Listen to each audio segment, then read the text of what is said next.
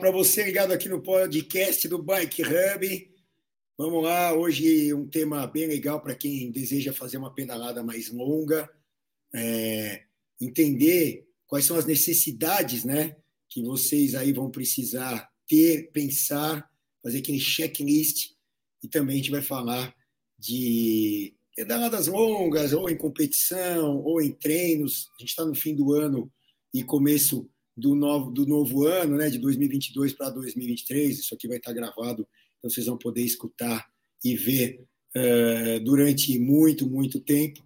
Eu peço um pouco de desculpas aí, porque minha voz está bem ruim, né? Choveu muito esses dias, tomei muita chuva, e aí a garganta ficou prejudicada.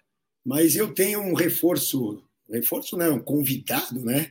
Que vai falar tudo isso para vocês. Eu vou conseguir falar pouco, e, e, eu vou deixar mais na mão dele, que é o Vinícius Martins, que vai, que é organizador é, de uma prova muito importante, Bikeman aqui é, no Brasil. A prova vem da Europa e está se expandindo aí para a América do Sul e tal. Ele vai contar também sobre isso. A gente já entrevistou o Vinícius numa outra oportunidade, falando especificamente do Bikeman.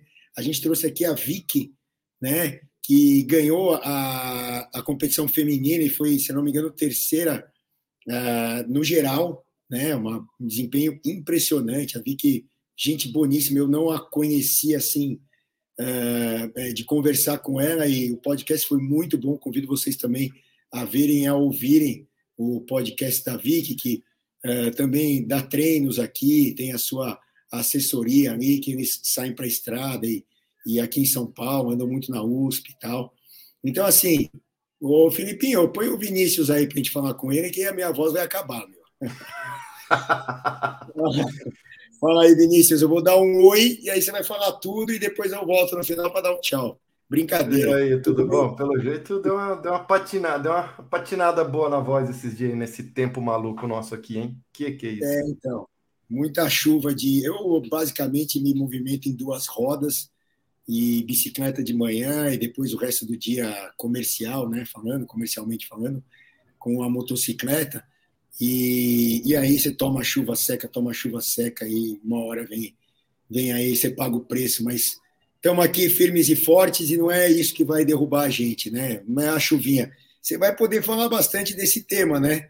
Porque. O pessoal fala que eu gosto, que o pessoal fala que o São Pedro gosta de me seguir assim com a nuvem, né? Eu comecei a acreditar, mas de vez em quando eu, eu, tem sol. Mais um motivo, então, para você dar dicas também, é. né, para não ficarem como eu fiquei aqui, ou para conseguir amenizar né, esses sintomas e tal. E, bom, Vinícius, a gente já gravou o podcast sobre o Bike Man, foi muito legal, bem esclarecedor. É uma prova de em torno de mil quilômetros né, aqui no Brasil, e pega trechos muito duros, inclusive a subida da serra, um dos que eu posso citar, né? A subida da Serra do Mar ali, é, de Paraty é, para Cunha ali, não é? Aqui um lado ali. Isso, é uma das, uma das subidas icônicas que a gente passa, assim. Exatamente. Tem aqueles bloquetes hoje em dia. É, antigamente a estrada era praticamente toda de terra e hoje ela tem até um calçamento ali. Para quem vai para Cunha, que é ainda é São Paulo, né? O, depois tem a divisa ali de estados entre Cunha e Paraty, e aí você tem a descida da Serra. O próprio etapa do Tour, as primeiras edições no Brasil foram em Cunha, e esse ano de 2023 voltará a ser palco de uma das etapas do etapa. Então teremos três aí, uh, é, Campos do Jordão, a tradicional, Cunha e também o Rio de Janeiro, que está virando é, tradição, uma prova mais curta. Mas é, falando aí das, das peripécias, né, de mais longas e tal, que, que atravessam dias, né? Por exemplo, o Bikeman, quantos dias em média o pessoal faz esses mil quilômetros, ô Vinícius? Com tempo mais ou menos, porque a gente nunca teve tempo que eu falo bom, né? Que é aquele tempo sem estar tá calor infernal, sem chuva. Em tempo mais ou menos, o, o primeiro ano a gente teve o Zogai que terminou com 66 horas. Então ele mais então, assim, não, quase três dias. Esse ano a gente teve muita chuva, praticamente quase todo, toda a prova, então o primeiro chegou em 78 horas, então foi bastante a mais. É, só que assim, quando você pensa, vamos pensar o, o afegão médio, como nós, então assim, vai de quatro a cinco dias mesmo. Então, fica sempre na casa entre 95, 110, 105 horas. Então é, é não, bastante se não me engano. 18% mais ou menos a mais de tempo, é bastante, né? quase 20%. Sim, sim. A, diferença é, a diferença significativa de quem. É, a, eu acho que a diferença maior, tá? Não é. A hora que você fazer a análise fria sobre velocidade média, acho que a velocidade média, um cara que ganha e um cara que termina lá para 4, 4 dias e meio, a velocidade média em movimento é quase a mesma. Só que os primeiros não dormem, literalmente, não dormem. Dormem duas, três horas, quatro horas dentro de, sei lá, 70 horas. Então, é o, a, o desafio fica muito aí, como você conseguir se manter alerta e, e fazer. Mas isso é, é, o, é, é o lado competitivo desse tipo de prova, onde que saber controlar seu sono é tão importante quanto saber andar rápido.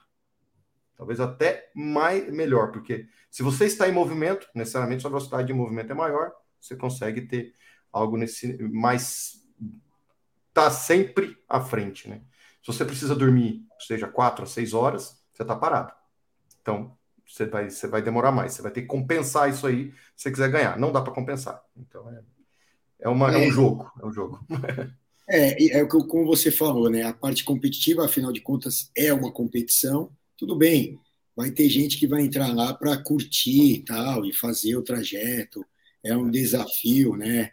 Um objetivo para muita gente completar esses mil quilômetros no menor tempo possível, no menor número de dias possíveis. E, mas é, é, é a gestão de tudo isso que eu acho que é o, o centro aí da nossa conversa, né? Que é o complicado, porque tudo na vida é gestão, né? Ah, você acorda de manhã e aí eu acho que quase ninguém, uh, quer dizer, acho que quase todo mundo, melhor falando, né? Quase todo mundo acorda primeiro, peraí, onde é que eu tô, tal, ah, tava dormindo, tal, acordei, beleza. Como é que vai ser o meu dia? Então a gente tem que gestionar. A maioria dos dias é, o ser humano tem essa habilidade, né? É, ele já pensou ou ele já programou muita coisa para o seu dia, né? Principalmente trabalho, conciliar com família, conciliar com, sei lá, quem faz esporte, enfim, outras atividades, né? De lazer é. também. Mas é. E, e aí, um, um, tipo de evento né, como esse, é, quais são, primeiro, né, os pontos principais da gestão? E aí depois a gente fala sobre cada um deles. Fala aí para a gente, Vinícius. Assim, eu acho que uma. Eu acho que toda a prova. Acho que eu vou dizer isso aqui começar com a prova. O, o para você, você precisa terminar a prova. E numa prova de ciclismo, você tem que.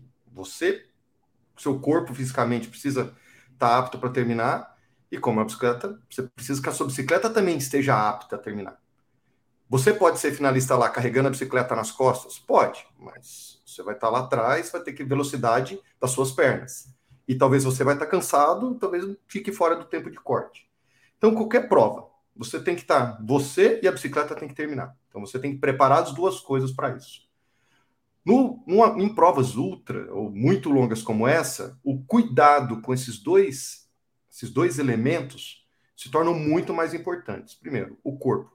Você tem que se alimentar, você tem que tomar cuidado para não ter lesão, ter cuidado para não ter uma assadura, tem que ter atenção para não cair e se machucar. Então, você tem uma série de coisas que você precisa se preservar.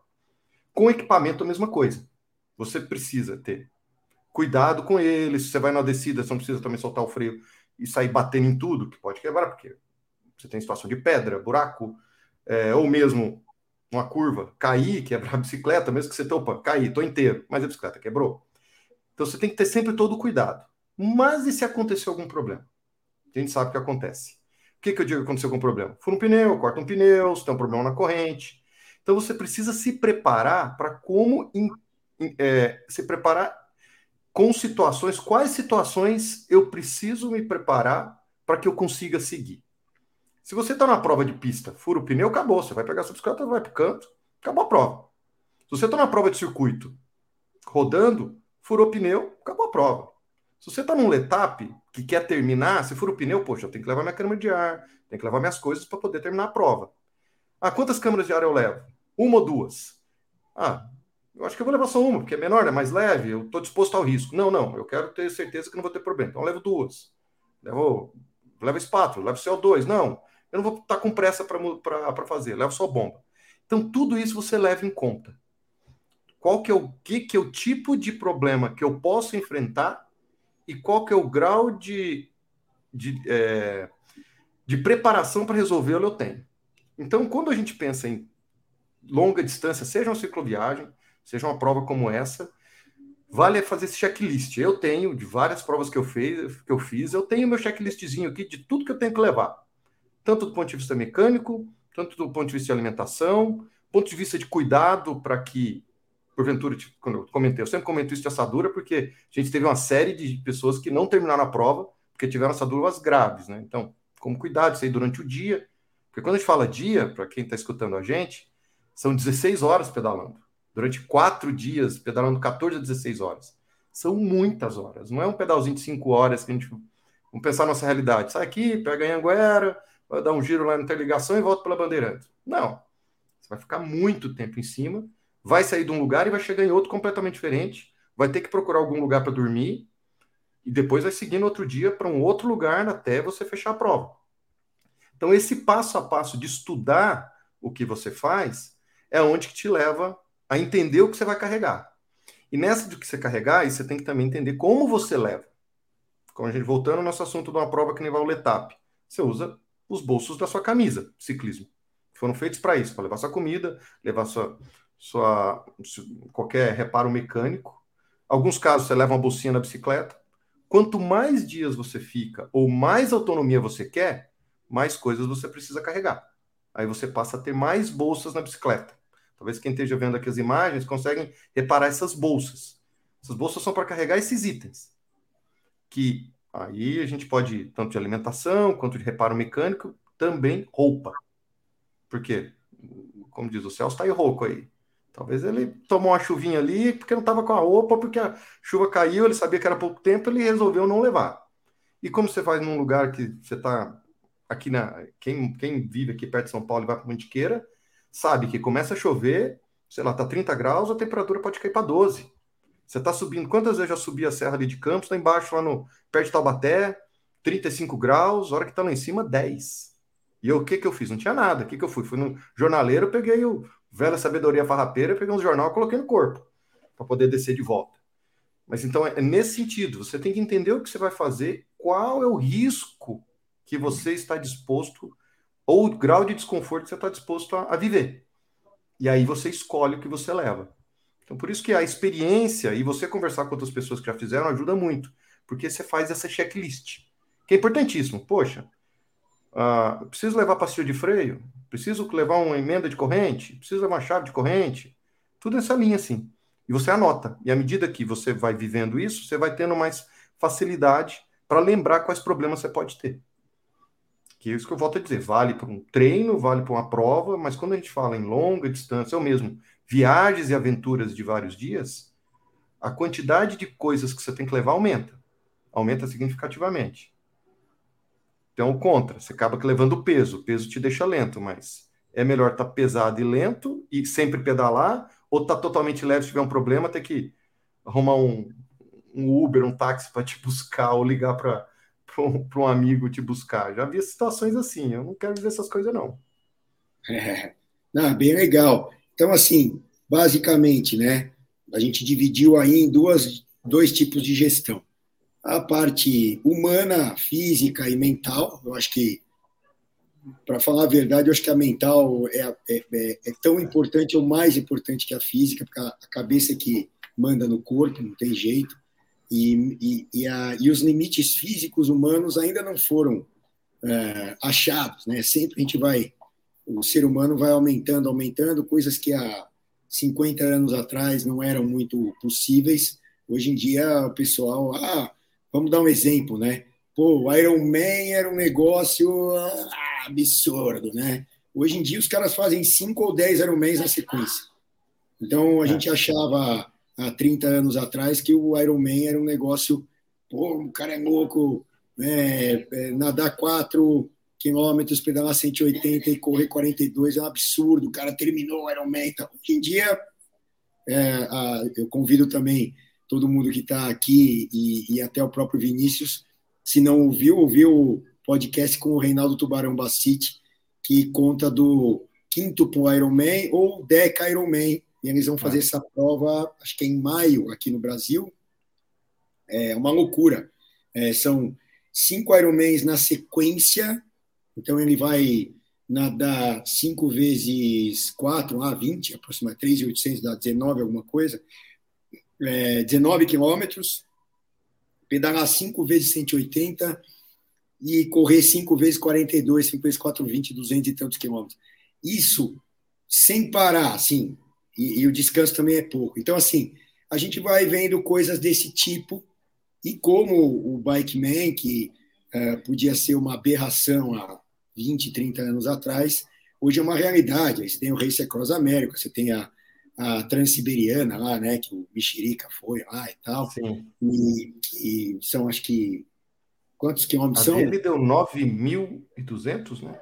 9.200. É, um troço é surreal. Né? É. Então, Eu acho que vem então, muito de informação, né? Hoje em dia você tem informação e, e profissionais para te ajudar. Acho que hoje eu, eu atribuo isso. Hoje, hoje você tem a internet ajuda, pode dizer talvez um pedacinho ela atrapalha, porque pode dar algumas dicas, mas ela ajuda muito na né, te dar informação, acesso a profissionais e tira, é, e tira esse estigma que não é possível, né? E você começa a observar pessoas que você julga que, que tem a mesma característica que você, talvez tenha a mesma rotina, você fala, poxa, se ele faz, ou se ela faz, eu também consigo fazer. Porque ele, como que ele conseguiu fazer? Aí você entende, se prepara e consegue chegar lá, né? Acho que informação, acho que tem. E, profissionais para te ajudar, acho que o Igual falou do Tubarão. Tubarão é referência aqui há anos e anos aí, estudioso, né? Cara, estudioso, né? Não é só o cara que vai lá e treina, o cara que acho que tem até do doutorado, se não me engano. Então, os caras são, são. tem informação, né? Informação e formação para poder ajudar e, e fazer. Eu é. acho que nessa linha, quando a gente fala do Bike Man, tem muito disso já tem histórico de anos de, das provas do, do Bikeman Europa ou outras equivalentes, e ajuda. Ajuda muito a quem está se preparando. É, aqui a, a, talvez a prova pioneira aqui no Brasil em uma longa distância, talvez tenha sido o mountain bike 12 horas, é, principalmente quem, quem, fazia na categoria solo, o próprio, quando eu trabalhava com a marca que o Tinker Juarez é, era patrocinado, o Tinker Juarez vinha, um cara já mais velho, ganhava com o pé nas costas, porque tinha muita experiência, né? Então, e um físico incrível. E 12 horas é, praticamente ininterruptas, né? É, pedalando de noite, de dia, com farolzinho no meio da trilha, um negócio meio meio complicado. Isso aí é, é, foi uma talvez uma, uma das revoluções aqui. Mas a gente falando nesses dois é, tópicos, né? O ser humano, parte mental e física, e, e, o equipamento. Não sei aí com. Porque, assim, na minha visão, não sei a tua, Vinícius, é, e eu conversei muito com o Tubarão até sobre isso, por uma prova de endurance, né? De tanto tempo assim competindo. É, você nunca está dando tudo, você tem que é, otimizar e gestionar a sua energia, a força, a velocidade, tudo, né? É, mas também você não pode ir muito lento, senão você acaba não tendo objetivo. Por outro é. lado, você tem que controlar o tal do sono que estava falando. É, na minha visão, é, o, o, acho que o melhor treino é a constância de dia a dia. Você tá, a gente diz, né? Desculpem aí o termo, mas é o que é, é usado. Ralar a bunda no selim, não tem jeito. Né? Então você vai ralar muito a bunda no selim todos os dias, independente se você faz 100, 50, 3 horas, 4 horas, 2 horas, mas a constância, até para você ter a parte anatômica do corpo acostumada a esforços repetitivos, independente de ser tantas horas, né? E no caso do controle de sono e da resistência maior, enfim, aí é, eu acho que existem testes aí para serem feitos. É, ah, vou pegar um fim de semana que eu tenho livre e vou andar aí 500 quilômetros no meio da terra para ver como é que é, 300, 400, enfim. Uh, uns treinos parecidos com o pessoal que é para o Race Across America aí que eu via, Ricardo Arapi em Companhia Limitada, Cláudio Clarindo e tal, né? Infelizmente falecido. Mas é, não sei se você discorda ou tem pontos a, a colocar aí em relação à, à parte humana, né? Psicológica e física. O que, que você acha aí? Eu acho que esse ponto que você falou do chá de selim ele é, é importantíssimo, porque seu corpo, a gente é um ser preguiçoso, né? Se você dá aquela molecida, fica dois, três dias, o corpo já, já não quer voltar. E ele já, você já, já sente que na primeira, na segunda, ele tem que se readaptar. Então, ele, ele quer preguiça. A gente quer preguiça, quer ficar quieto. Então, até eu treino com o Igor Lagens e a gente, quando eu vou me preparar para essas coisas, e também outros colegas nossos que vão, tem alguns treinos que você falou, um treino, se você fala, não, vou treinar 300 km. Não. 300 km, fazer algo assim, ou 200, não é um treino para o corpo. É um treino para sua rotina na bicicleta, porque o corpo você está machucando. Você vai ter um período para recuperar. 200 km não é treino físico, ele é treino de comportamento. É para você entender como você come, como se alimenta, o que que dói, se está pegando alguma coisa, se a sapatilha está meio desconfortável, é nessa linha. E aí tem alguns treinos que a gente faz, porque a gente tem rotina de trabalho, e também tentar simular um pouquinho essa questão de que você vai pedalar um dia inteiro, vai dormir quatro horas, vai ter que acordar e meia hora ou uma hora arrumar e pedalar de novo mais o dia todo. Como a gente simula isso? Sem ter esse estresse dos treinos tão longos para fazer. Então a gente sim, você acorda cedo, vai treinar na USP, roda lá 80 km pela manhã, fim da tarde, 5, 6 horas, pega na bicicleta de novo, treina 3, 4 horas, dorme no outro dia de manhã, 4 e meia, levante de novo. Aí você já vai começar a ter o choque. Você está treinando o corpo? Sim, você está fazendo esforços mais curtos, então você tem o estímulo, mas você também está treinando o seu comportamento entre dormir cansado e acordar cansado. E você vai ter que fazer isso por alguns dias. E, assim, ah, todo mundo fala, não, mas isso faz mal. Não tô... Esporte de, de desempenho, de não é muito saúde, mas a gente não faz isso todo dia que nem um atleta profissional. A gente se prepara e faz isso eventualmente. Então, o prazer e a conquista, eu acho que vale bastante para a gente, como amador sério nesse caminho. Mas tem esse tipo de coisa que, que você comentou. Você tem que treinar sua rotina. Você tem que treinar ali o corpo. Você tem que deixar o corpo se adaptar e acostumar com aquela rotina. Não acostumar da nossa rotina do dia a dia, que é a rotina, eu volto a dizer, o nosso corpo é preguiçoso. Você fica lá, uma, precisou ficar uma semana seu coração, qualquer coisinha, está lá disparado. Ele destreina. Ele vai para o método, para o modelo de menor esforço. Então, é, é, alternar com a academia, alternar com isso aí é o, é o processo normal. E quem faz longa distância é a rotina. Não adianta. Essa rotina, mesmo que seja 20, 30 quilômetros, rotina. Quase assim. Tem um dia ou outro que você descansa, beleza, mas você sempre tem que estar ali. Mesmo que seja pouco, mas você sempre tem que manter o corpo ativo na, na postura. Na postura, porque ele perde. Ele, ele adora. Assim, passa o fim de semana, você vai voltar na segunda ou na terça, tá lá. Vai sentir. E, e com isso também você educa a sua cabeça para que aquele qualquer dificuldade, qualquer desconforto, você sabe como lidar. Por isso que os treinos longos para essa que eu falei de comportamento, ele ajuda muito nisso. Porque você pode estar num local onde você tem algum problema, você dá aquela, aquele bode fala, poxa, vou largar isso daqui e vou embora. Que nem a gente comentou de chuva. Ih, começou a chover. Vou me esconder aqui, eu vou achar um lugar vou ficar quieto. Não, eu tenho que seguir. Como que eu tenho que seguir? O que, que eu preciso fazer para seguir? Ah, vou colocar capa de chuva? Não vou? Vou me proteger? Vou me aquecer? Entender. Então você tem que treinar sempre, sempre essa, essa, essa questão de comportamento para que você esteja preparado e, e a sua cabeça não te sabote. Porque a cabeça sempre vai tentar te sabotar no momento porque ela tenta te proteger. E não necessariamente você precisa ser protegido. Você precisa se preparar para que aquilo. Então, uns treinos longos e uma certa. E conversa com outras pessoas experientes para te ajudar que, que a cabeça não te sabote. Porque ela sempre vai querer ó, te podar e no desconforto, vai para vai a linha de, de, de, de proteção. Vamos proteger. E aí, muitas vezes, a desistência é a proteção que você tem mais rápido ali. Então, esse, esse tipo de exercício é difícil. É, é, é, por, eu, assim, eu já passei, já vi muita gente que teve que desistir por alguma coisa, ou por uma dor, que você sabe que vai virar uma lesão, ou mesmo porque você teve um problema mecânico que não tem como resolver. Então, você também tem que aceitar que a desistência faz parte, mas você precisa entender todo o processo antes de tomar essa decisão. Eu brinco, eu sempre falo para todo mundo. em prova de ultra distância, seja bike ou qualquer outra. Para desistir, você precisa, acho que, algumas coisas. Né? Primeiro, você não pode desistir com fome, coma e mata a fome. Você não pode desistir com sono, se você vai na prova muito longa dessa. Procure descansar. Se você tiver realmente precisando dormir, arruma um canto, encosta, tira um cochilo e, e aí toma a decisão. E sempre, e se tiver com problema, resolva o problema da bicicleta. Então, se você tiver essas três coisas em dia, aí você toma a sua decisão de desistir. Comeu, descansou e arrumou o problema mecânico da bicicleta que você tem.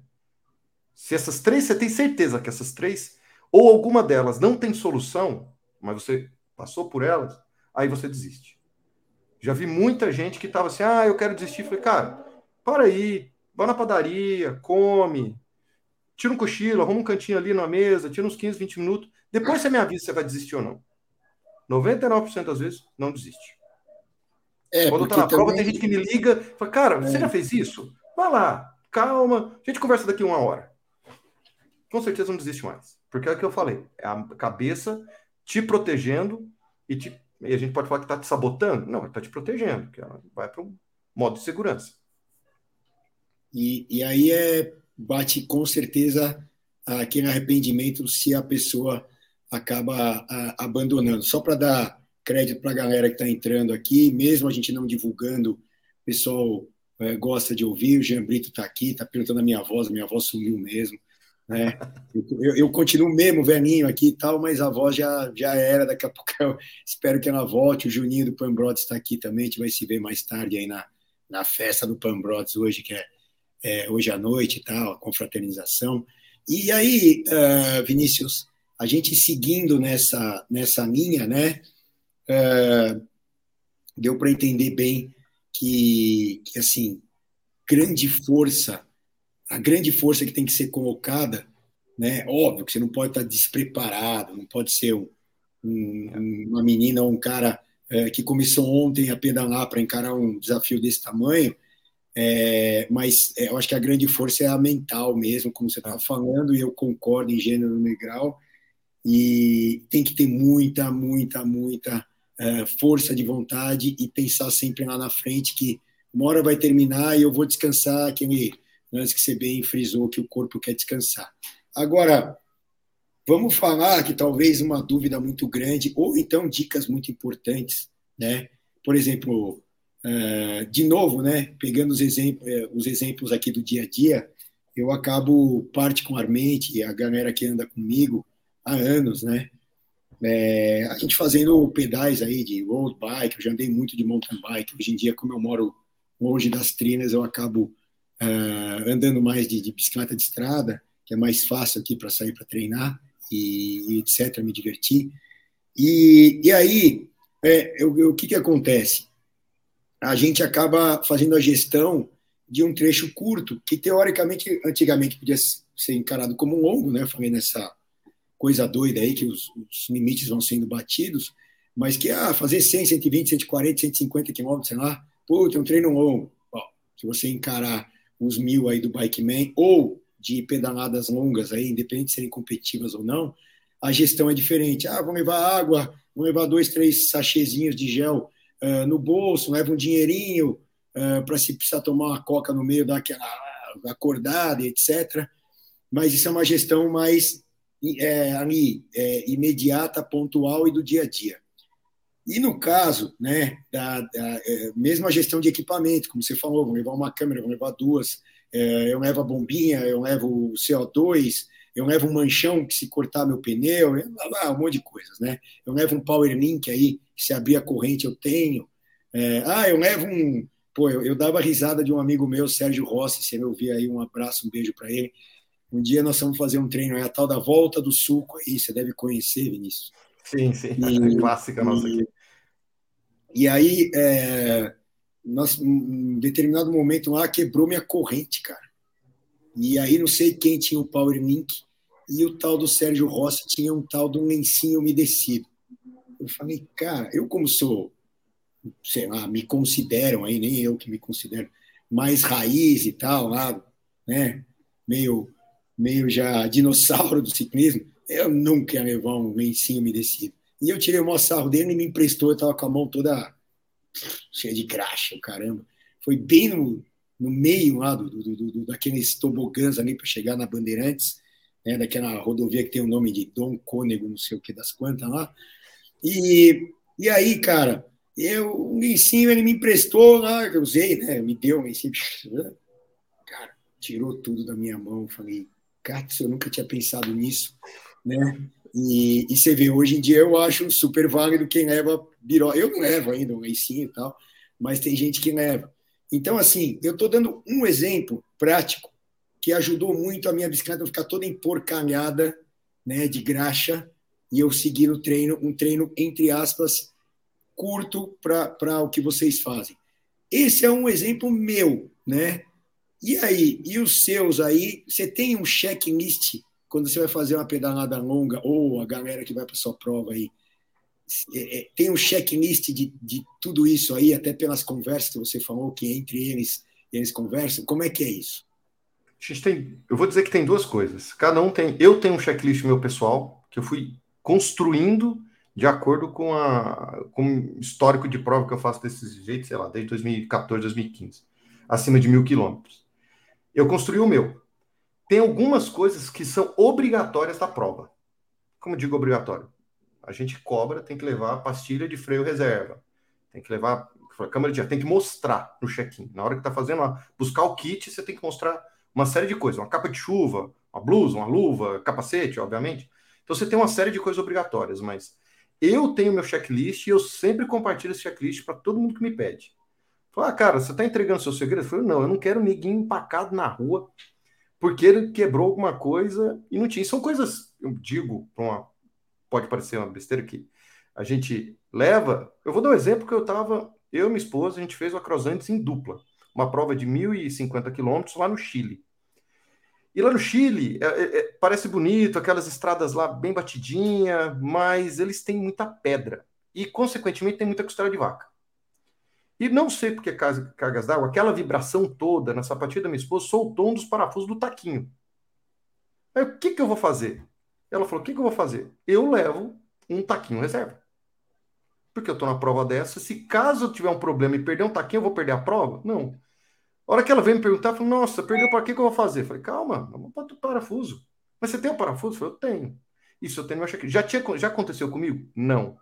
Mas estudando, eu sei que aconteceu com outras pessoas. E por sorte, por ter visto que isso aconteceu em outras, eu resolvi o problema da minha esposa, da Paty, durante a prova. Sabe? Então, assim, tem uma série de coisas que. Ah, para que eu vou levar? Cara, um parafusinho aqui pesa uma grama. Não ocupa nada de espaço. Mas se você monta um checklist, talvez os, caras que são weight winners, que quer negócio, vai ficar lá carregando 50, 100 gramas de besteira.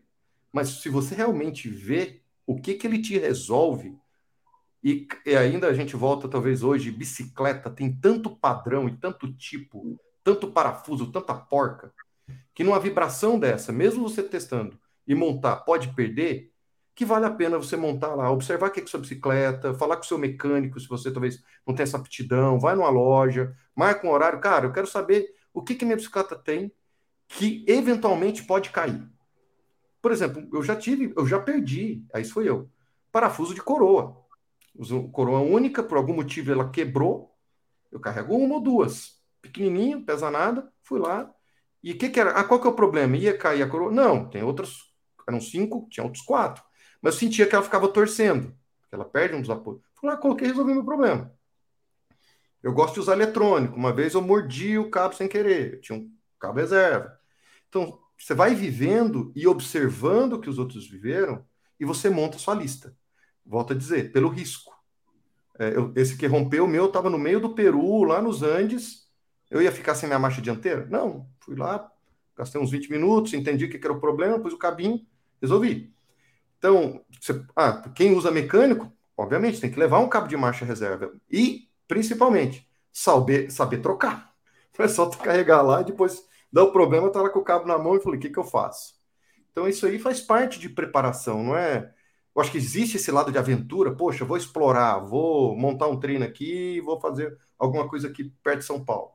Mas eu acho que vale tomar um certo cuidado, montar um saquinho com aquilo que eventualmente pode dar problema, saber resolver essa emergência e levar. Então, aqui, nessas imagens dá para ver bem essa questão dos kits gerais de coisa que, que leva. Tem gente que talvez leva saco de dormir, que nem na prova do Bikeman, teve gente que dormiu no relento. Então levou um saco de dormir, levou um, uma coberturazinha lá e dormiu nos cantos. Teve gente que dormiu em pousada. Então vai da estratégia do que você quer passar. Então, voltando no começo da pergunta, eu tenho meu checklist e ele ele amadurece, cresce ou diminui à medida que eu vou fazendo provas. Que aí eu me permito riscos. O que, que eu me permito? Eu não levo pneu. Tem gente que leva pneu reserva. Eu nunca tive o problema do pneu rasgar. E se ele rasgar, eu tenho um manchão, eu levo um, sei lá, uma silver tape para se precisar dar uma enrolada no pneu ali, para não abrir mesmo com manchão. Eu levo. Então, assim, aí dá para resolver o problema até um ponto onde eu consiga ter um outro apoio. Ou procurar uma loja, uma coisa assim, para resolver. Então, vai muito nesse sentido. Você tem que se preparar para aquilo que você vai viver e você nunca viveu tudo. Você nunca vai viver tudo. Então, observe outras pessoas. Pergunte, procure na internet, entender. Cara, você procura na internet assim, ah, aventura, checklist. Cara, você acha um monte. Cada um com a sua experiência, muitas vezes a região. Quando a gente está aqui no Brasil, cara, nosso clima, principalmente agora, tá doido. Eu preciso de uma capa de chuva? Ou eu preciso de um corta-vento?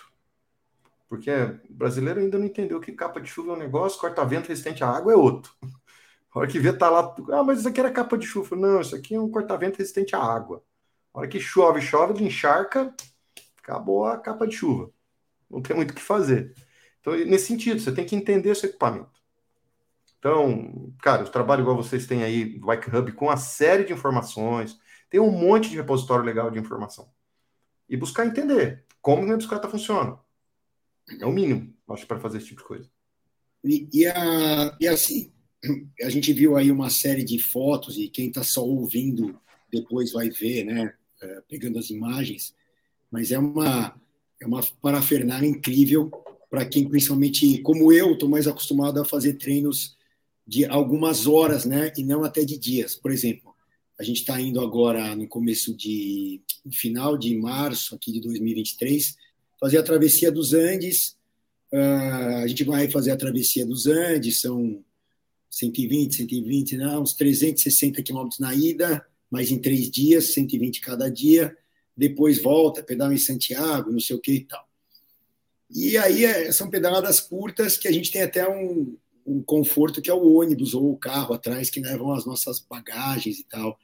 É um conceito diferente, você vai pedalar dia a dia em lugares diferentes, mas você tem, você chega, pedala três, quatro, cinco horas, sei lá, e aí você chega no hotel, você toma um banho, você vai comer, né?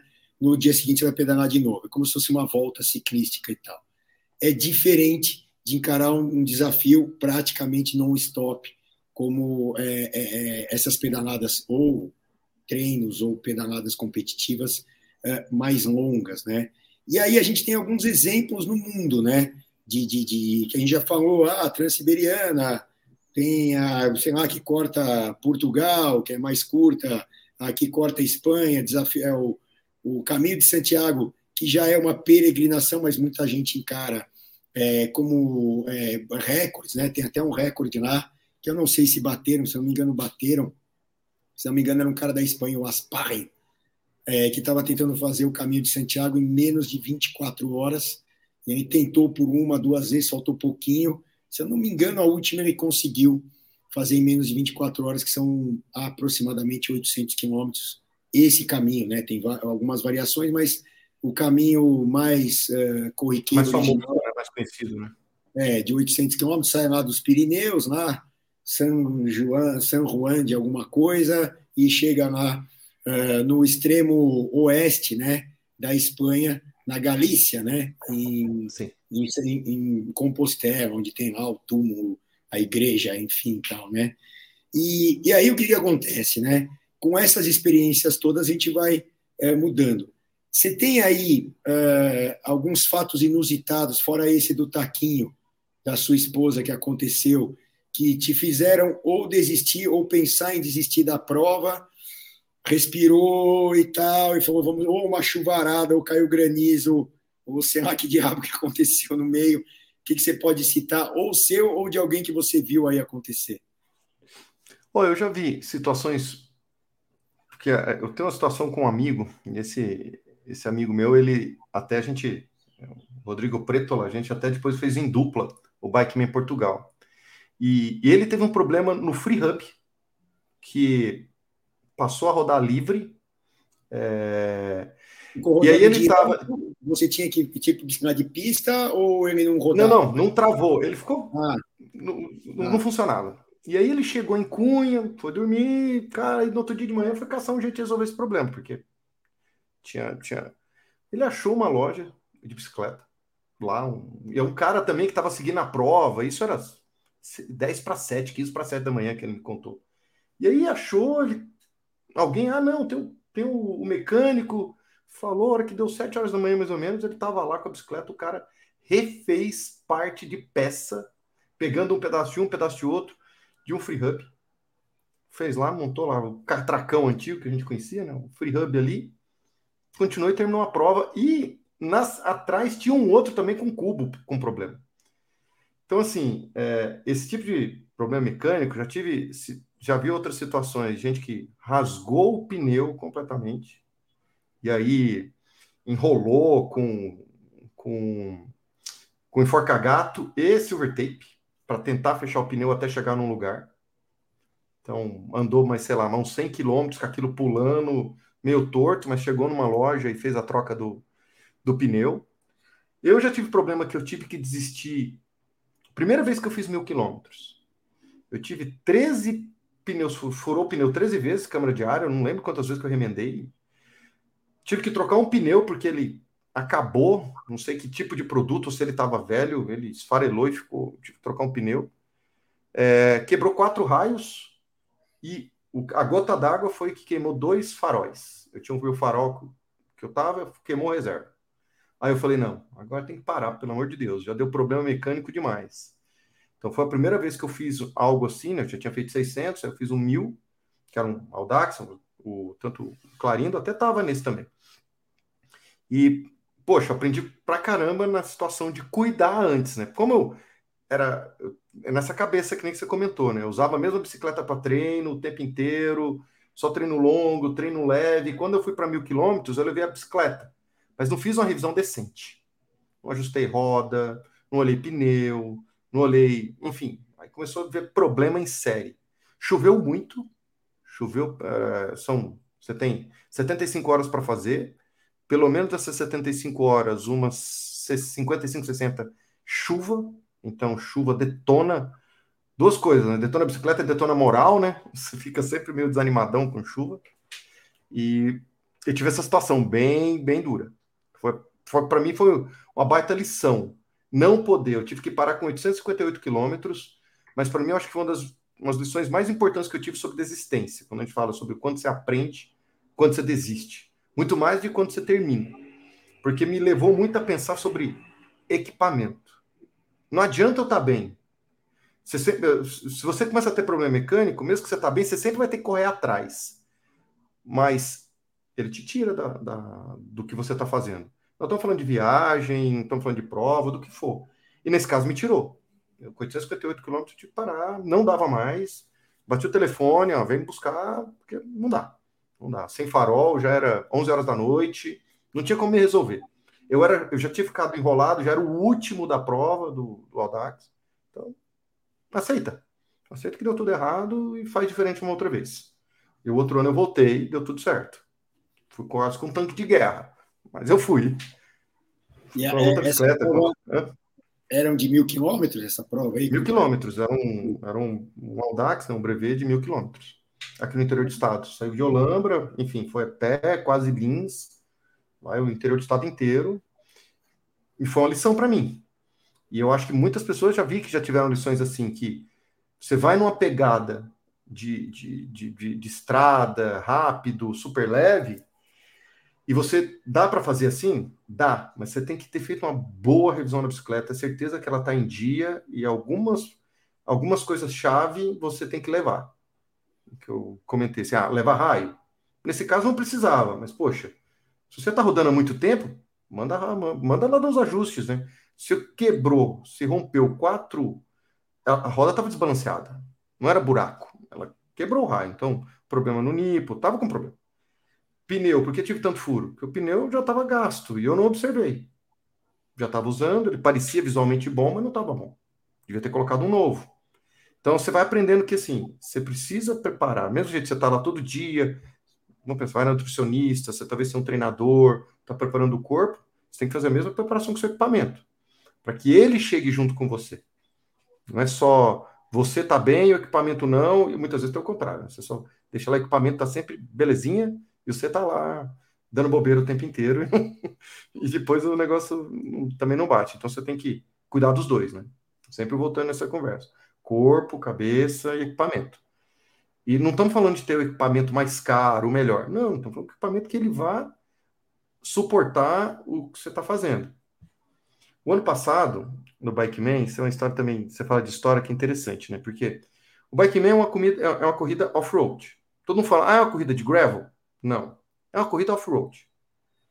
Tem gente que vai de mountain bike, a grande maioria vai com bicicleta de aventura, estilo gravel. Perfeito. O ano passado teve dois, em 2021, que quiseram ir de, de speed, bicicleta de estrada. Lá eu falei que não, que não era ideal, que não ia dar muito certo, porque é terra, estrada de terra, não é estrada, como diz, não é o mundial gravel de gravel de, de, de speed que tem na Europa, não é aquela estrada branquinha, bonitinha que, pelo amor de Deus, aquilo andar para andar pneu 28 tranquilo. Estrada brasileira é estrada de terra dura, não é o gravel americano ou europeu. Mas enfim, os caras foram. Deu 250, 300 quilômetros, os dois tiveram que desistir porque a bicicleta tinha aguentado, até que tinha porque a bicicleta aguenta, mas o corpo não. Porque pneu 28, pneu 25 bate tanto, o freio não tem a mesma eficiência que talvez um freio a disco na condição molhada, porque o freio de, de aro, eles realmente sofreram bastante. Eles, eles se arriscaram, tem essa liberdade, você pode usar qualquer bicicleta, é, mas viram que realmente uma bicicleta de estrada não é feita para essa condição a condição, é, da, condição do bikeman. E aí você tem que é. escolher, é. por isso que eu falo, não é a bicicleta mais cara é mais barata, é a bicicleta adequada. Ah, e, e, até tem uma questão aí que pouca gente leva em consideração, que eu diria que é, estão nas entrelinhas ali dos equipamentos, né? E a gente já gravou algumas coisas sobre isso, até um tempo atrás convido vocês também a verem, ouvirem é, o podcast que a gente gravou com o Gustavo Zorzo da da Soul, que projeta as bicicletas e tal. A gente estava falando muito de geometria.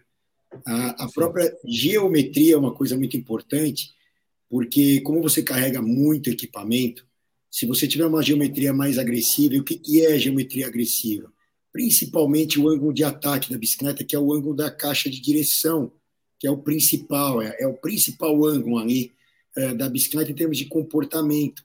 É, se ele for muito em pé, né, que na bicicleta de estrada obrigatoriamente é, porque você tem que é, ter uma aceleração e um balanço da bicicleta quando você pedala, principalmente em pé, satisfatório, senão a bicicleta não empala, não anda. Né? Então, ah, essa bicicleta não anda, e essa bicicleta anda. Muita gente não consegue entender que a geometria é diferente.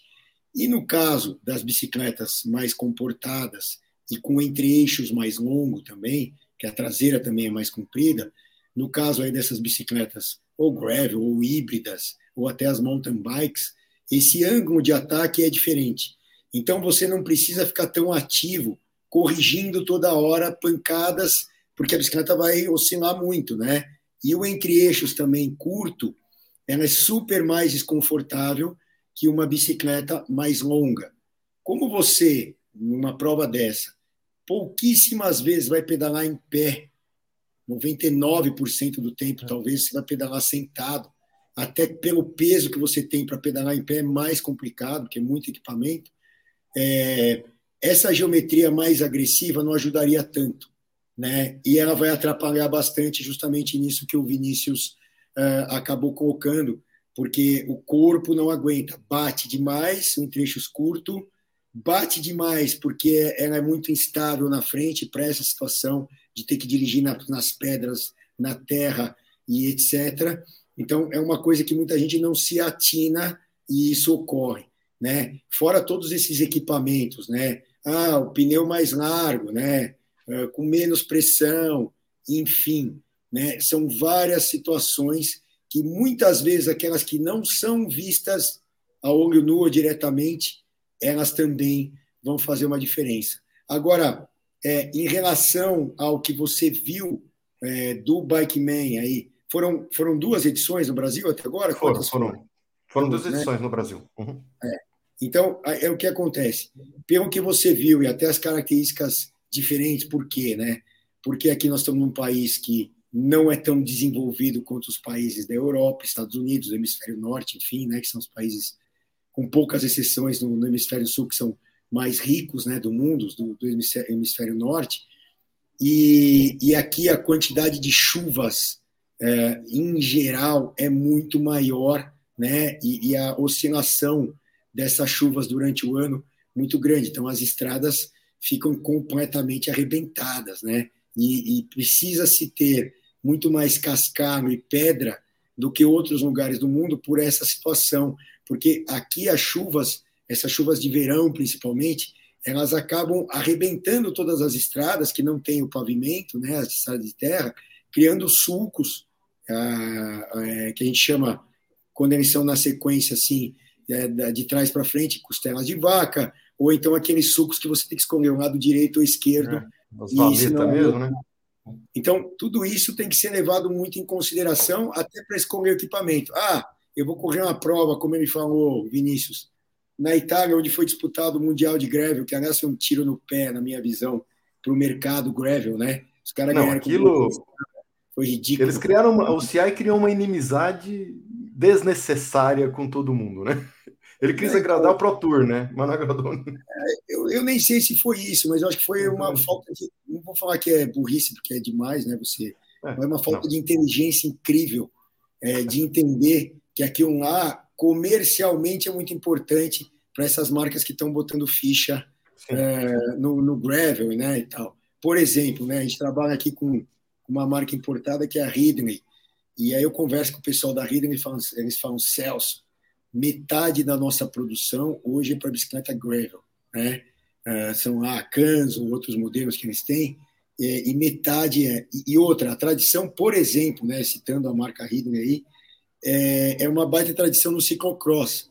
Final de semana mesmo a gente teve uma prova embaixo de neve, é, tudo gelado, o, o Mathieu Van Der Poel estava na prova, e quem ganhou foi o Vantera Hut, que é o campeão, o campeão europeu que corre até de Ridley, tá? tem outras Ridley lá. Mas, assim, o mercado de lá está muito voltado a vender essas bicicletas. Né? E os caras me fazem um mundial que os caras com bike de estrada, sei lá, um pneu 32, sei lá, que eles usaram. É, 30, 32. Então, e, e aí, dos, se eu não me engano, dos 10 primeiros colocados, ou um ou dois estavam com a com as bikes gravel. O resto era tudo bike de estrada. Bike de e estrada. esse, um ou dois, acho que foi um, acho que foi o oitavo, né? quase lá para trás do décimo. Então, assim, é um negócio absurdo né? o, que, o que eles fizeram. Mas, com essa dificuldade toda aí, Vinícius, é, e também tem que ter uma gestão, como eu estava falando, é, é, dos dias que vão vir e da meteorologia, né? Isso pode impactar bastante no equipamento que você vai levar, não é? Sim, porque quando você vai olhar uma prova, até dando esse exemplo que a gente está falando aqui. Se você tem um terreno que você sabe que é liso, que é uma região que não tem pouco barro, que talvez é mais pedra, mas está seco, então você vai escolher um pneu diferente, você não precisa talvez escolher um pneu tão grande, um pneu menor. É, você precisa levar menos roupa, você vai levar roupa só talvez para uma temperatura moderada, um calor, você não precisa levar talvez roupa para frio ou roupa para molhado, ou troca de roupa, porque a gente sabe o tanto que é desconfortável ficar o tempo inteiro molhado. Se você tem uma oportunidade de, mesmo que não tomou banho, mas troca, pelo menos a jersey, coloca a jersey seca, conforto e, e o ânimo que te dá, é, é, é, impressionante, né? Você trocar de. Pode parecer uma besteira. Teve o pessoal que faz a, a prova, os ponteiros, eles muitas vezes para, só toma um banho quente, dá um jeito de secar, ou troca a roupa, você já vê que ele é, é outra pessoa. E não dormiu. Mas ele deu aquela revigorada, tomou um banho, pôs uma roupa mais quente, mesmo que ele vai entrar na chuva, em cinco minutos vai estar encharcado de novo. Mas moralmente ajuda. Então, quando você vai escolher equipamento, você tem que observar essa questão de, de, de, chuva. E agora, para o Bikeman, principalmente o, o, próximo ano, a gente teve esse azar esse ano, que eu digo azar porque o clima, você está até falando de sua voz, nunca vi tão bagunçado nessa nossa região como agora. Eu moro em São Paulo desde 2004, sou mineiro, mas eu desde que eu tô aqui, eu nunca vi um clima tão louco assim de chuva. Praticamente poucos dias sem ter alguma chuva desde setembro. A gente não tem essa, essa característica de tanta chuva. Não que eu tenha vivido essa experiência. Mas acontece, a gente está no país tropical, a gente está na região tropical. Literalmente, a gente está do lado do trópico, né? Então, faz parte. A gente sempre vai lidar com a realidade do, do de pode chover, pode não chover? Cara, sempre prepara porque pode chover. Então, esse cuidado com o equipamento, e aí entra outros cuidados, né? Hoje em dia, bicicleta, seja mountain bike, seja gravel, é freio a disco, precisa de cuidado com o tipo de pastilha de freio, talvez você tenha que usar uma pastilha com composição diferente. Você talvez tem que fazer, muita gente não faz, fazer a sangria e a troca do óleo, porque usou o ano inteiro, ele vai queimando, ele vai se contaminando, não tem a mesma eficiência. Ah, as vedações, quando você está numa situação de estresse, pode vazar, então você perde seu, perde seu freio. Olha aqui, ó, quem estiver vendo o vídeo, vê o barrinho bonito da mantiqueira aí, coisa linda. Mas é isso que a gente vive, esse barro. E esse cuidado e esse trabalho eu vou fazer agora para o próximo ano, de gerar mais conteúdo específico sobre o Bike Man para essas condições que é, são naturais de país tropical. Quando eu digo país tropical, a gente aqui, Colômbia, Equador, Venezuela, falando essa, essa faixa, sempre vai ter uma condição que, de temperatura e, de, e que altera. Então, cuidado com o pneu, cuidado com o freio, são importantíssimos, importantíssimos para esse tipo de prova. Eu acho que é, é um dos maiores cuidados em relação ao equipamento, não é, ah, qual que é o tipo de bicicleta? Não, qual que é o tipo do pneu e se o seu freio está em dia para isso. Porque eu tive gente que trocou de pastilha coisa de seis vezes. E teve gente que não trocou. Quem que fez diferente? O que, que foi a diferença entre um e outro? Foi o tipo de composição da pastilha? Foi o tipo de direção? Eu ainda pessoalmente estou tentando entender. Eu acho que é muito mais o perfil de frenagem e, o, e, e, e usar uma pastilha metálica, alguma coisa. E eu acho que, não sei se vocês têm assim, tem muita gente comprando. Infelizmente, a gente está com, com o mercado inundado de produto falso. E muita gente comprando coisa no Ali, sem procedência, Mercado Livre sem procedência, você não sabe.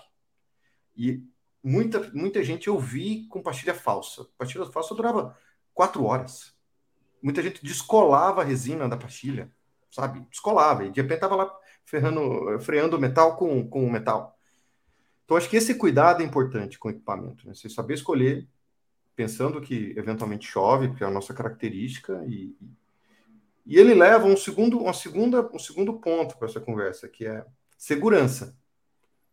Pneu, freio, não é só você andar rápido e fazer curva rápido, é você não cair, é você conseguir frear na emergência, né? E, então, eu, eu olho muito mais nesse sentido, né? Poxa, é, é segurança para você terminar a prova sem cair. Eu acho que uma sorte que a gente tem nessa prova mesmo tão longa, a quantidade de acidentes são muito pequenas, porque uma prova longa, o pessoal naturalmente passa a ter uma, mais cuidado. Então, a gente tem pouco acidente, pouquíssimo acidente. Para dizer que dentro dos 70 que largam, a gente tem um, dois, três quedas leves, tudo bem, né? Mas que saem da prova por questão de acidente, praticamente nenhum. São outros desconfortos. Mas acidente, a gente teve o, o ano anterior, a gente teve um, que foi um colombiano que veio, mas ele descuidou desses dois itens que eu falei. Descuidou da pastilha de freio e descuidou do pneu. Ele veio com um pneu liso, um pneu 33. Aqui pra gente tem que ser 40 para cima. E ele enrolou para trocar pastilha de freio. Não que, ah, não vou trocar depois. Na hora que chegou a descida, cadê freio? Aí ele chegou aquela difícil decisão: um caminhão ou barranco? Ele escolheu barranco. E ficou, dormiu 23 horas no hospital lá com suspeita de traumatismo craniano. Mas foi, uma foi assim, por isso que eu, nessa conversa, segurança. E aí ele leva para outros, outros itens. Vinícius, uma outra dúvida minha, que talvez seja da grande galera, o Eduardo Dutra entrou aqui, o Cláudio Torres também, a Galeli mandando aqui um oi para gente, legal. É, uma dúvida. É, como a, a, prova é muito longa, passa em vilarejos, cidades, enfim, é, teve gente que já optou por uma estratégia de sair com menos equipamento possível e no decorrer do que precisou, claro, você vai, começou a chover aqui, você vai ter 30 quilômetros para chegar na, na tal da cidade ali, de repente para parar e comprar uma capa de chuva no meio do caminho, ou, ou então levou pouca comida e falou, não, eu vou comprar aqui lá, porque o que eu não vou levar de peso já vai me ajudar tanto em aceleração quanto em desaceleração, né? Porque, é, por exemplo, a gente viu a imagem ali, se o Filipinho conseguir colocar aquela do barro que o pessoal está subindo, né? Para quem está vendo as imagens, e para quem não está vendo, eu descrevo. É um, uma baita subida, é, dois participantes ali subindo, é, lutando contra o barro, e, e aí o que, que acontece? É, aqui é uma situação da subida, mas quando você carrega pouco peso, na descida também é importante, que vai bater muito menos, vai ter mais coisa para ficar pulando para atrapalhar na bicicleta. E eu vou fazer essa pergunta, mas antes, o Filipinho tem a mensagem dos nossos patrocinadores aí, a gente volta em um minutinho. Já pensou em curtir o seu pedal livre? Livre de preocupação?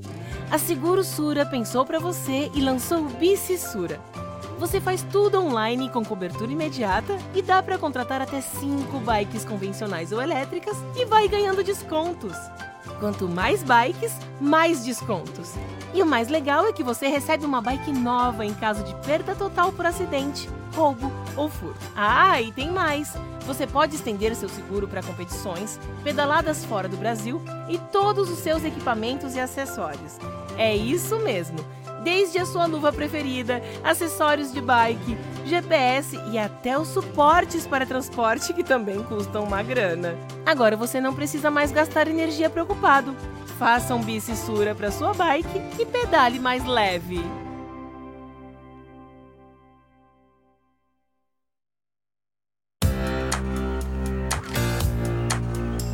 Pura Vida é para você, que acorda cedo para gastar energia e para você que precisa de energia para acordar cedo. Para quem tem tempo de preparar o almoço. E para quem não tem também. Para você que quer perder peso e para você que quer ganhar peso. Ingredientes puros e ricos para você criar saúde através da nutrição. Pura vida. Ame a sua natureza.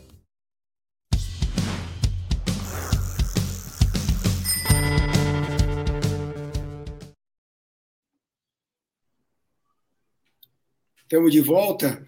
E aí a minha dúvida, né, continuando o papo aqui é, com o Vinícius, é o seguinte. Por exemplo, eu sou meio hum, fora da curva aí e tal, e eu acho que eu usaria não sei se alguém já usou, né? É, a estratégia de é, carregar, por exemplo, sei lá, vou carregar três camisas e aí e três bermudas, sei lá, para ir trocando no meio do caminho, para não me dar assadura, blá, blá, blá, enfim, um monte de coisa. É, eu ia deixando isso ou dando de presente para quem me encontrasse, para ir me livrando disso durante o percurso. E eu ia sair com pouquíssimo peso para tentar, no decorrer, claro, eu posso não achar na hora, é um risco. Você acha uma estratégia muito maluca ou pode ser válida? Claro, uma gestão de acordo aí. O que você acha? Só para você ter uma ideia da faixa de peso das bicicletas que a gente tem. A gente pesa todas, e tem, enfim, eu tenho, tem, toda, como eu, eu tenho uma tabela de ouro ali, que eu tenho a configuração da bicicleta inteira, pneu, marca, marcha, então ela varia de 13 quilos, os participantes esse ano, até 21 quilos. Então, assim, tende a, a, a, a gama é diferente. Você pega, poxa, 13 quilos com equipamento para poder ir, já. Talvez está sem água, só está com a caramanhola, mas basicamente, no máximo que vai ter, o cara vai colocar uma comida ou outra e a água. Vai adicionar mais um quilo nesse de 13. Então, essa é a faixa. Então, esse tipo de estratégia que você falou, muitos fazem. E quando fala leva três bretelle, eu mesmo levo, só levo o que eu estou vestido. A camisa e o bretelle é o que eu estou vestido. O que eu levo de roupa é só roupa complementar. Roupa de frio ou só uma troca, se caso eu ficar na pousada, o short ou a camiseta leve, esse tipo de coisa. Vai, a maioria, vou dizer que metade vai nesse estilo. Leva o mínimo possível. Quando eu falo levar o mínimo possível, é assim, ó, por exemplo, esse aqui é o exemplo, isso aqui é até o um amigão meu, o Juliano, que está nessa foto que a gente está falando. Ele leva só no meio do quadro, ele não leva nem bolsa atrás. Ele leva muito pouco, muito pouco. Então, quem realmente quer andar rápido, vai nessa linha. Mais leve, você consegue subir melhor, descer melhor e, e gastar menos energia. Então, é uma estratégia muito comum. Só que tem certos limites. Eu já vi gente que vai sem, com pouca coisa, por exemplo, ah, eu não quero levar. Porque blusa de frio ou roupa de frio, não é, muitas vezes não é pesada, mas ela tem volume. E se ela tem volume, ela, te, ela vai te exigir que você tenha uma outra bolsa que tenha espaço para carregar esse volume. O que, que o ciclista faz? Ele opta por uma roupa de menos volume, consequentemente, uma roupa que pode esquentá-lo menos. E aí ele pode chegar um momento de ter frio. Então são, são que eu falo, são escolhas. Já tive nesse ano, infelizmente, a gente teve situações de hipotermia. Tiveram duas pessoas tiveram que procurar um apoio de alguma pousada, alguma casa no caminho, porque entrou em hipotermia. E tinham sido avisados que, olha, não faça, em tal condição não sigam, porque pode ter. Infelizmente aconteceu. Por quê? Porque fizeram uma escolha de pouca roupa. Encharcou muito tempo encharcado, dormiu pouco, teve hipotermia. Então, assim, isso que você falou é comum. E eu, eu, sempre observo, a gente como organização, eu não posso, por isso que a gente tem a lista de equipamentos obrigatórios. Isso ele vai ter que carregar. Isso normalmente vai dar um quilo e meio, aquele monte de item obrigatório ali, um quilo e meio, dois. Colete de segurança, que eu falei, uma blusa, luva, sabe? O cara tem que levar. Só que aí o restante é a opção dele. E essa opção é que é estratégica. Tem gente que estuda mais e tem roupa técnica boa, porque algumas provas, a roupa técnica muitas vezes não é roupa de ciclismo, é roupa de montanismo. Nessas provas, na prova que eu fiz nos Andes, a minha roupa técnica de frio é roupa de alta montanha, porque lá eu fui até 4.800 metros de altitude, 4.900. Não é roupa de ciclismo. Ciclismo não é feito para andar com ar rarefeito.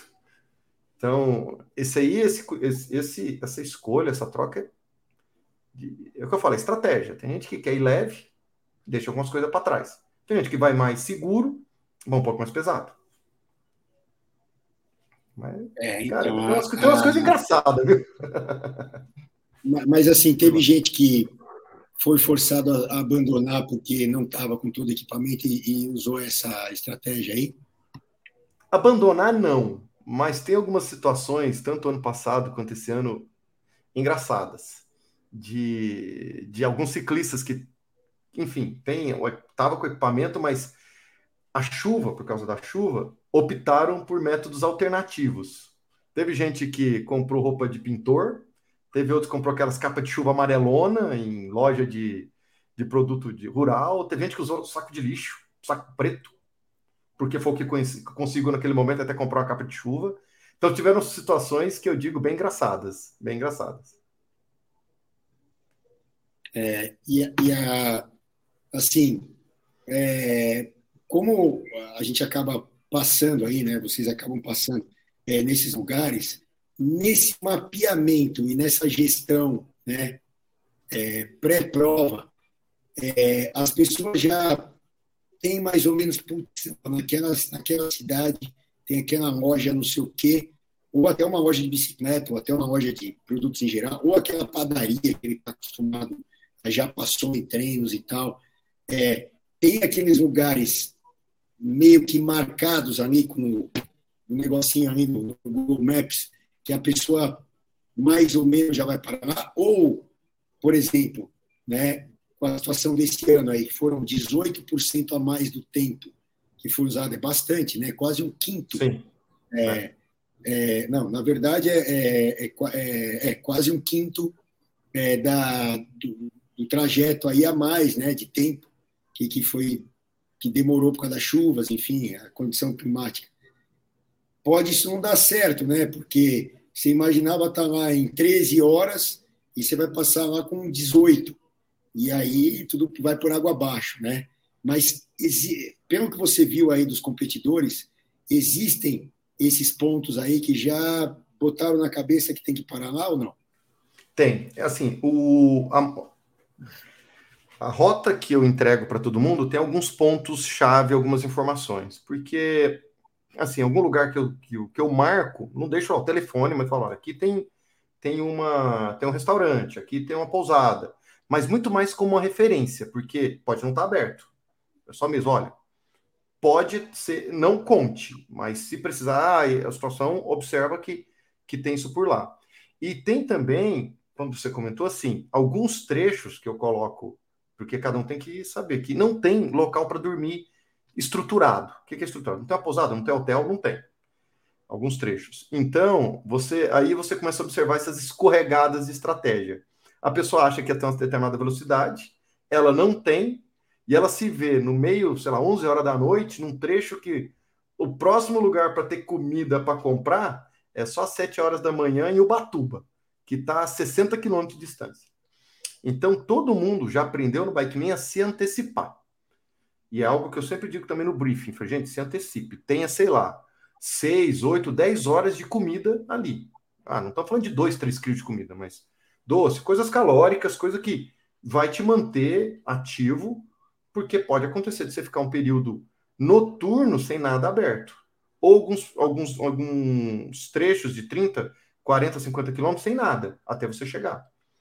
Então todo mundo já sabe que tem que estar tá relativamente ali é, é, é, precavido.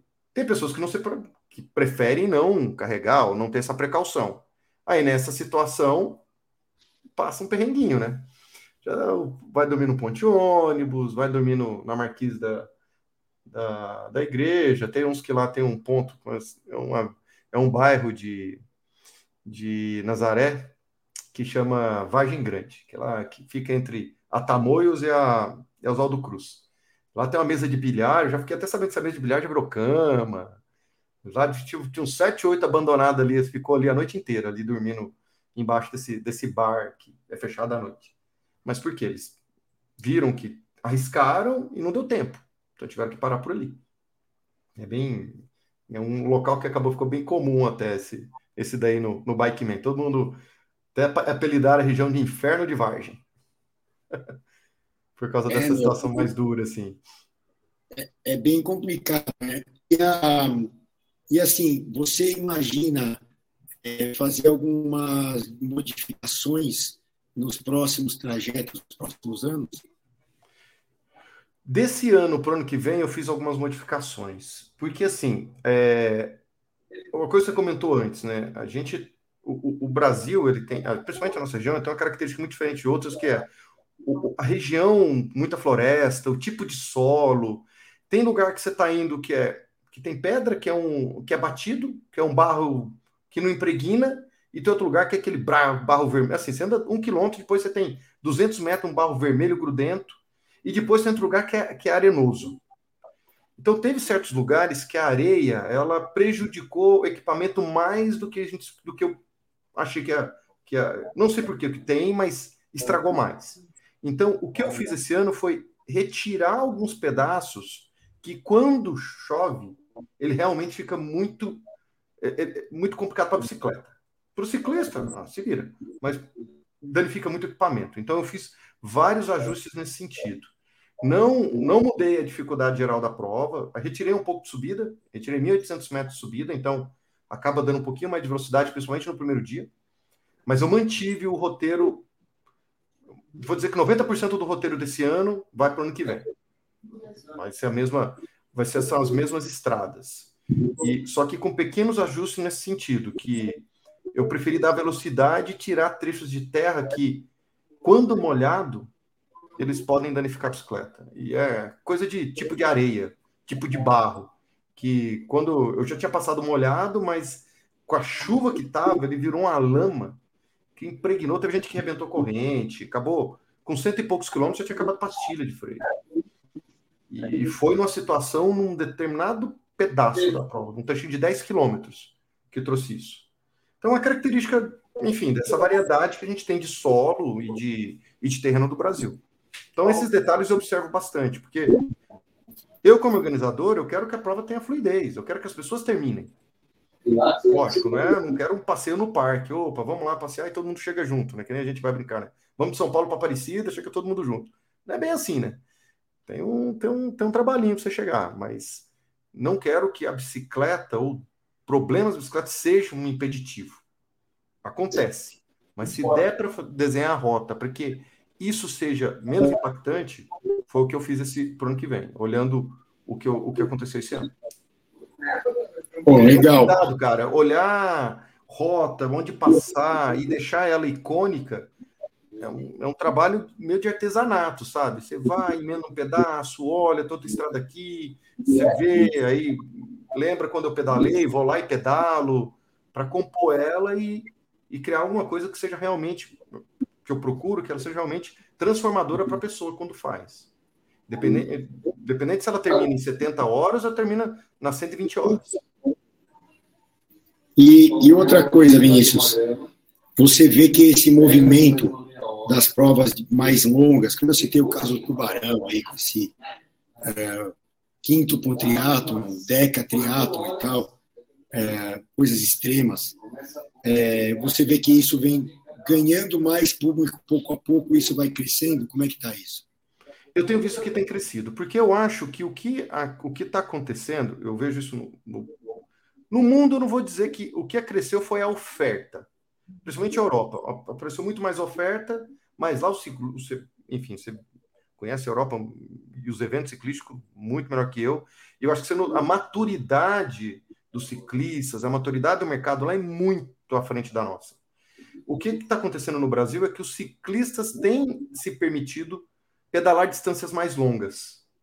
Então, assim, já tem, enfim, os eventos com 150 quilômetros, 120 quilômetros, que o pessoal já tem se preparado, porque aumentou a quantidade de ciclistas e tem mais participação. E na América do Sul, a gente acabou indo para uma característica mais aventureira, menos asfalto, por questão da característica das nossas rodovias, eu não vou enfiar gente para fazer mil quilômetros uma prova, sendo que eu vou ter que pegar a pista dupla quase o tempo inteiro. A gente não tem essas rodovias pequenas o tempo inteiro para poder sair desse tipo de trânsito. Então, no, na América do Sul, ficou muito nessa linha. Você tem predominantemente provas mistas, onde você vai ter um terço ou metade terra e a outra metade asfalto, onde a terra conecta os bons asfaltos. E aí, pra, ao invés de você ficar pegando pista dupla, você vai pegar outra terra. Então, é assim que, que eu, eu tenho visto prova do Chile, a prova do Peru que eu fiz, a prova aqui do Brasil, é, a prova da, da, Colômbia, que é a Transcordilheira, então todas na mesma linha, usando as nossas belezas naturais, a floresta, e, e, e da, mesmo que a terra é mais difícil, mas usando mais isso para conectar caminhos, e aí eu tenho visto que tem crescido. É, é um crescimento lento, porque ainda tem que ter uma maturidade do ciclista, entender como se preparar para uma prova, porque eu tenho, enfim, esse ano teve 70 inscritos, eu ainda acho pouco, porque você pega provas muito é, menores, de, de, muito menos desafiadoras na, na Europa, e você tem, sei lá, 200, 250. Ainda a gente precisa crescer muito a base da pirâmide para ter o topo dos ciclistas que vão para uma distância maior. Mas é um processo, e eu acho que nos próximos anos tem crescido. Porque também vai um outro caso. Quando você pega o Bikeman, eu tenho 70 inscritos que vão lá para torcer o cabo mesmo, sei lá, são 10. Eu acho que a grande maioria vai no desafio de terminar. Eu mesmo, quando faço essas provas, eu quero terminar, eu quero ser finisher, né, que a gente brinca. Que já é um baita, uma baita conquista. Eu acho que ter coragem de fazer a inscrição e estar tá ali na linha, da larga, linha de largada já é uma baita coragem. O cara se preparou, tem todo um processo, um tempo talvez de 10 meses, um ano se preparando em todo sentido. Grana, equipamento, fisicamente. E aí, quando ele vai para para prova, para correr, são poucos que vão ali e falam, poxa, eu quero aqui para ganhar. Não, eu quero ser top 5. Não é a grande maioria. Diferente quando a gente vai para uma prova de estrada, que a galera vai mais para isso, né? E assim, quando você talvez vê o Letap, não. O Letap vai mais também nessa situação. Eu quero fazer, eu quero terminar. Então, eu acho que no Brasil, essas provas de fazer e terminar, que eu acho que tem espaço grande para crescer. O que é um ciclismo mais de desafio pessoal do que de desafiar o amiguinho do lado. Lógico, fez um risco no chão, tem dois ciclistas, a corrida deu largada, né? Só que assim, né? Mas quando eu penso no bike man, você tem esse senso mais de, de terminar. Quero fazer rápido? Sim. É uma competição? É. Mas ser finisher do bike man já é muita coisa. Já é muita coisa. E eu tenho visto isso em outras provas. Por exemplo, fiz o gravel cross. Terminar os dois dias já é muita coisa. sabe? Fazer esse tipo de prova no geral, que nem você comentou 12 horas. Terminar o 12 horas é muita coisa. Mesmo que você terminou lá por último, mas fazer as 12 horas é muita coisa. Eu fiz e já peguei pódio em 12 horas, cara. É, é surreal ficar, fazer, ainda mais uma condição de trilha como é por 12 horas. Então, é, muito isso, esse mais do, da, do desafio. E isso acho que tem crescido bastante no Brasil. E eu acho que eu vejo potencial bastante aí. Do desafio pessoal mesmo, de você se desafiar, lógico, numa prova, mas se desafiar. Você vai, e... você vai competir muito mais com seu amiguinho, com seu vizinho, com seu amigo que foi junto, do que com, com os ponteiros. Né? E, eu, e uma outra coisa, minha curiosidade também. É, fecha a conta hoje fazer um evento desse, etc? Vou ser bem honesto, a gente, o ano passado não fechou, mas era um investimento. Esse ano, zero a zero, mas a gente não tem patrocínio. Esse ano agora que eu estou com conversa bem madura para a gente ter realmente patrocinador. A gente trabalha hoje, todo mundo acha muito estranho, mas vocês fazem a prova e acontecer com valor de inscrição? Sim, é apertado. Com apoio, fica muito mais confortável, tanto para a gente organização, que eu posso ter mais equipe, como também dar mais, oferecer mais coisa para os ciclistas. Então, para o ano que vem, a gente já, já provou que o evento existe, já provou que ele não é simplesmente algo passageiro, então a gente já pode ter. Eu já estou com um espaço maior para conversar com marcas. Então, é o que tem ajudado, mas aposta na longa distância é uma aposta, porque não é todo mundo que entende como funciona. E assim, quando você pega um Letap, você tem lá 3, 4 mil pessoas. Então você faz propaganda ali para 3, 4 mil pessoas. Quando você pega uma prova como o Bikeman, tem 70 inscritos. Poxa, eu estou fazendo propaganda para 70 inscritos? Não, então não vale a pena para mim. Mas quando você mostra para a marca que são uma prova que dura cinco dias, todo mundo tem um rastreador, e o ano esse ano, eu tive 180 mil visualizações só da página de rastreador. Eu tive post com 10 mil visualizações. Você mostra, poxa, é diferente. A visibilidade que a prova dá é muito grande, de curiosidade. É, então você leva a atenção da marca para o que está acontecendo e não para o participante. Porque isso, isso é fantástico. Assim, o, é, o, o, Brasil, o brasileiro em si, quando ele tem lá os pontinhos, né? por isso que a prova tem monitoramento 24 horas, todo mundo tem um rastreador. Vira um videogame. E esse videogame, as pessoas observando, cara, dá uma visibilidade que é impressionante. Olha, eu fiz live às 11 horas da noite, uma, 11 e meia. Tinha quase mil pessoas assistindo. Cara, é meia-noite o pessoal estava ali curioso para ver a pessoa chegar, para ver quem que era. E, e assim, isso eu estou conseguindo demonstrar agora para as marcas que, poxa, o valor de visibilidade para uma prova dessa não está no participante. O participante é aquele que, que te impulsiona, mas está na curiosidade para um evento diferente, que é bem diferente nesse sentido. Você Tá, tá mudo o seu? Eu não estou escutando agora. Desculpa, eu estava mudo mesmo. Ah, tá eu tinha mutado porque está com barulho aqui atrás.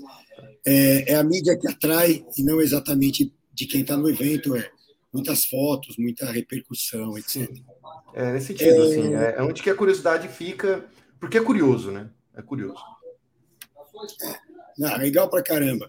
E então, para a gente posicionar o pessoal, é, a gente falou muito de equipamento, falou muito da força mental, da força física que, tem, que temos que ter para fazer um evento desse, completar pelo menos.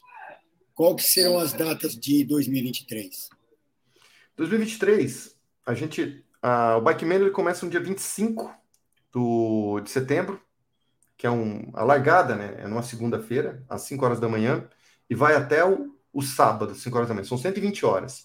Mas a gente é um processo, né? O fim de semana a gente vai largar de Santo Antônio do Pinhal e volta para Santo Antônio do Pinhal. E a largada no mesmo fim de... o nosso calendário bateu de novo com o calendário do Letap. Então é no mesmo fim de semana do Letap. Aí todo mundo pergunta: "Poxa, mas você está indo lá concorrer com o Letap?" Falei: "Não, não, não tem essa presunção. A gente não concorre com o Letap. A gente talvez esse ano eu fiquei até perguntando quem iria fazer o Letap. Eu acho que era um só que deixou de fazer o Letap e foi fazer o Bikeman. Mas para quem está no Bikeman, ficou bem bacana porque todo mundo no sábado estava por ali, foi na Vila do Letap e teve muito estrangeiro. Por incrível que pareça, dos 70 inscritos, 20 eram estrangeiros. 20 pessoas fora do Brasil. E aí, eles acordaram no domingo de manhã, estava aquela cidade, Santo Antônio do Pião, inteira fechada, passando o Letap. Então, eles, então assim, para a gente, é um atrativo a mais para o fim de semana da largada. Porque sábado e domingo é o check-in, gente faz check-up de tudo, tem briefing. Então, a participação da prova é um processo, não é só simplesmente chegar lá no horário e larga. Tem todo. Tem que participar do, tem que participar do briefing, a gente explica tudo, checar todo o equipamento. Então vai ser no dia 25, é a largada. Então, 23, 24, a gente está lá em, em Santo Antônio, fazendo toda essa parte do, da pré-largada, né? assim, toda a parte de validação de equipamento e preparação de todo mundo. Aí no sábado acaba, 5 horas da manhã. Acho que está no mudo de novo. Desculpa, eu tinha mudado, mutado de novo. Desculpa. Então aí o pessoal já tem as datas uh, e como é que funciona, né? O, o sistema que tem que validar todo o equipamento, etc, etc, etc. Uh, são 18.500 metros aproximadamente de acumulado altimetria positiva, né? Em torno de cinco dias que está aí e tal, aí depende de cada um de cada participante, participante e mil quilômetros uh, para serem percorridos. Uh, Vinícius, a gente podia falar aqui. É, esse é um tema que vai longe, hein? Mais cinco horas, a gente está uh, uma hora e vinte e sete aí falando. Eu acho que deu para uh, a gente informar, principalmente você, é, do, do pessoal que tem bicicleta como estilo de vida, que é o nosso slogan aqui do, do Bike é. Hub, é, para entender um pouco mais. A, gente, a nossa intenção principal foi falar sobre os equipamentos que têm que ser usados, né, esse checklist todo, a parte física, a parte mental, e aí a gente citou muito uh, o Bike Man para elucidar como seriam né, essas gestões é, de todos os sentidos, e eu até fui espetando um pouco aí com, a minha, com as minhas ideias, ah, carrega pouca coisa, enfim, né, ser mais agressivo. Então, acho que foi bem legal e o microfone está aí para você despedir da galera e, e, dar o recado. Ah, eu agradeço o espaço aqui, o bate-papo. Como você falou, bicicleta é o nosso hobby sério, é um, um, meio de vida mesmo, faz parte da nossa vida.